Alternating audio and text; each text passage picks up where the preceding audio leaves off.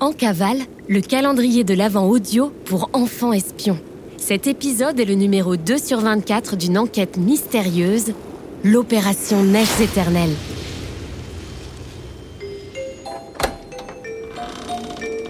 En cavale, le podcast d'enquête mystérieuse pour enfants espions. C'est top secret On est en cavale On mène l'enquête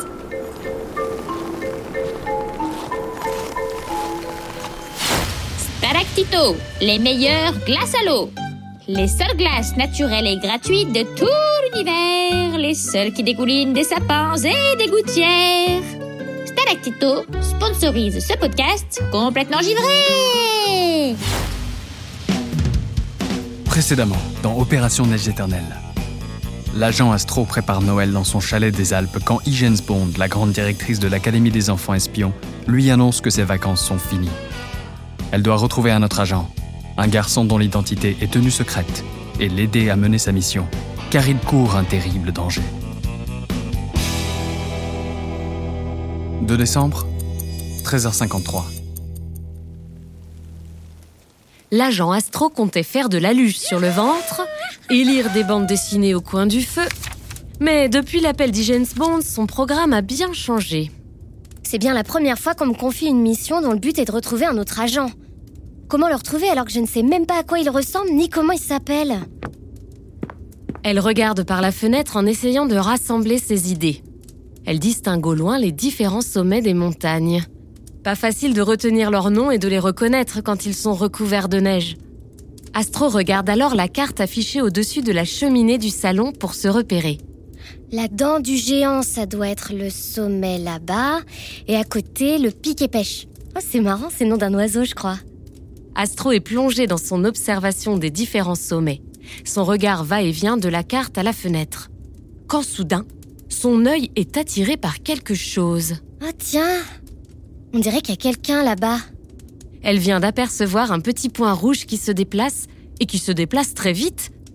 Sans le quitter du regard, elle trouve ses jumelles à tâtons sur la cheminée. J'hallucine Individu garçon du type jeune, en pancho rouge, grimpant à vive allure, avec un gros, très gros sac d'alpiniste. Mais ne serait-ce pas... Le petit point disparaît. Astro tourne la molette de ses jumelles pour mettre le maxi zoom. Avec ce genre de zoom, elle serait capable de dire la couleur des chaussettes de n'importe qui à 10 km. Ah, mais où est-il passé? Hmm, Il est sûrement caché par un sapin. À moins que... Hmm, J'ai peut-être vraiment halluciné. C'est peut-être juste un animal. On aurait pourtant dit une silhouette. Astro fronce les sourcils, plisse les yeux et essaie de localiser l'endroit où elle a vu le petit point bouger. Les jumelles à la main, elle ne respire quasiment plus. Tout semble calme, paisible. Un oiseau noir, blanc et rouge s'envole du sapin le plus proche du chalet, la faisant sursauter. Respire, Astro, et concentre-toi. Astro se parle souvent toute seule pour se concentrer. Elle reprend les jumelles. Ici, c'est le torrent du Graou. Je vois le sentier qui monte à la dent du géant. Plus à gauche, il y a les sapins que j'ai aperçus tout à l'heure. Encore plus à gauche. Exactement Ah Le voilà Juste à côté du gros sapin plus clair. Astro vient de localiser la silhouette. Ah Incroyable Une personne habillée en rouge est en train d'escalader la face nord du Monty Python, la montagne pile en face de sa fenêtre.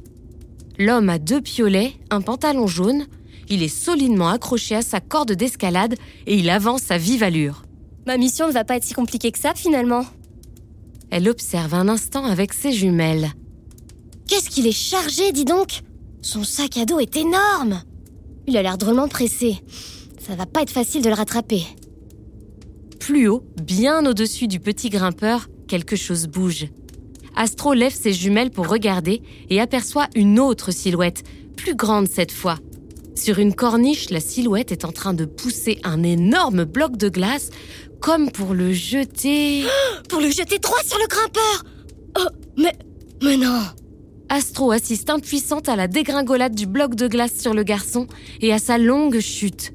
Sa corde n'a plus l'air de le retenir et son piolet gauche s'est détaché de la paroi. Le pauvre tombe tout droit vers les sapins à une vitesse vertigineuse jusqu'à ce qu'Astro le perde totalement de vue. Ni une ni deux, Astro note sur un carnet tous les repères qu'elle a vus pour trouver la route. Il va falloir aller fissa au point exact de la chute si elle veut avoir une chance de retrouver le jeune garçon au plus vite. L'agent Astro a absolument besoin de votre aide pour localiser le point de chute du mystérieux garçon. Le temps est compté si on ne veut pas le retrouver congelé comme une glace à l'eau. Écoutez bien et notez les détails qu'Astro a relevés.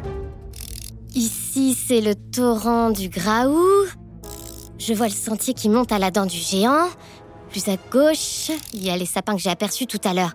Encore plus à gauche. Exactement Ah Le voilà Juste à côté du gros sapin plus clair. Observez la carte de la chaîne de montagne. Arrivez-vous à trouver le nom de la forêt à côté de laquelle le garçon est tombé? Dessinez une petite croix rouge à l'endroit où vous pensez que le garçon se trouve.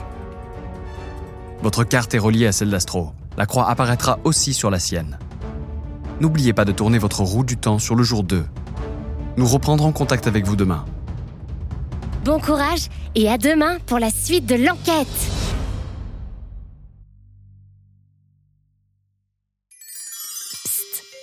Pour mieux comprendre cette enquête en haute montagne, j'ai posé des questions à Catherine Destivelle, la plus grande alpiniste du monde.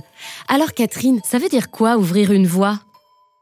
Tout au début de, l'alpinisme, euh, dans les années 1800, on peut dire que les premiers alpinistes cherchaient uniquement à gravir le sommet, quel que soit le, parcours qu'ils allaient faire. Ah, souvent, comme à l'époque, il n'y avait pas de cordes, leur équipement était très rudimentaire, ils choisissaient de gravir un sommet par la voie la plus facile, ce qui leur semblait la plus facile, donc marcher dans la neige. Donc au début, tous les premiers sommets ont été gravis par des pentes de neige. Ensuite, ils se sont dit, il y a des sommets qui présentent un peu de rocher. Il a fallu qu'ils progressent techniquement et qu'ils aient d'autres outils. Pour y arriver, ils ont inventé les, les pitons pour s'assurer et des mousquetons.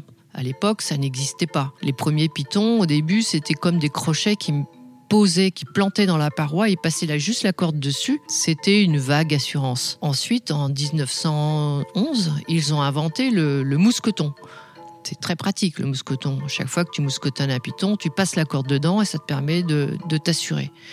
Donc à partir du moment où ils ont inventé cette technique, ils se sont permis de gravir des choses plus difficiles encore. Et donc là sont apparues des voies comme euh, la Meige, euh, qui, était un, est un sommet en France dans l'Oisan. Alors ensuite, une fois que tous les sommets de rochers ont été faits, qu'est-ce qu'ils ont fait? Les alpinistes, ils aiment bien faire des choses différentes et nouvelles. Donc, ils ont ouvert des voies sur d'autres versants. Euh, le Mont Blanc, par exemple, propose aussi euh, plein de voies différentes. Aujourd'hui, les gens qui disent qu'ils vont faire le Mont Blanc, qui ne sont pas alpinistes, ils vont faire des voies, ce qu'on appelle des voies faciles, enfin des voies normales. Chaque fois que tu as une idée d'aller grimper un sommet, tu dois choisir ta voie. Alors ouvrir sa voie, ça veut dire faire un, itinéraire qui n'a jamais été fait. Par exemple, moi, j'ai ouvert une voie dans la face ouest des Drues où euh, personne n'était jamais passé. On demande souvent est-ce qu'il y a plein d'autres des nouveaux sommets qui ont jamais été gravis? Oui, il y en a encore plein dans le monde. Il y en a beaucoup en Inde, en Chine, au Tibet, au Népal, partout euh, en Asie en fait, euh, des, des sommets qui n'ont jamais été visités. Bon, après en Europe, c'est un peu plus rare. Mais il y a encore plein de voies à ouvrir, partout, dans le monde, même en France. C'est possible d'ouvrir ton itinéraire si tu en as envie.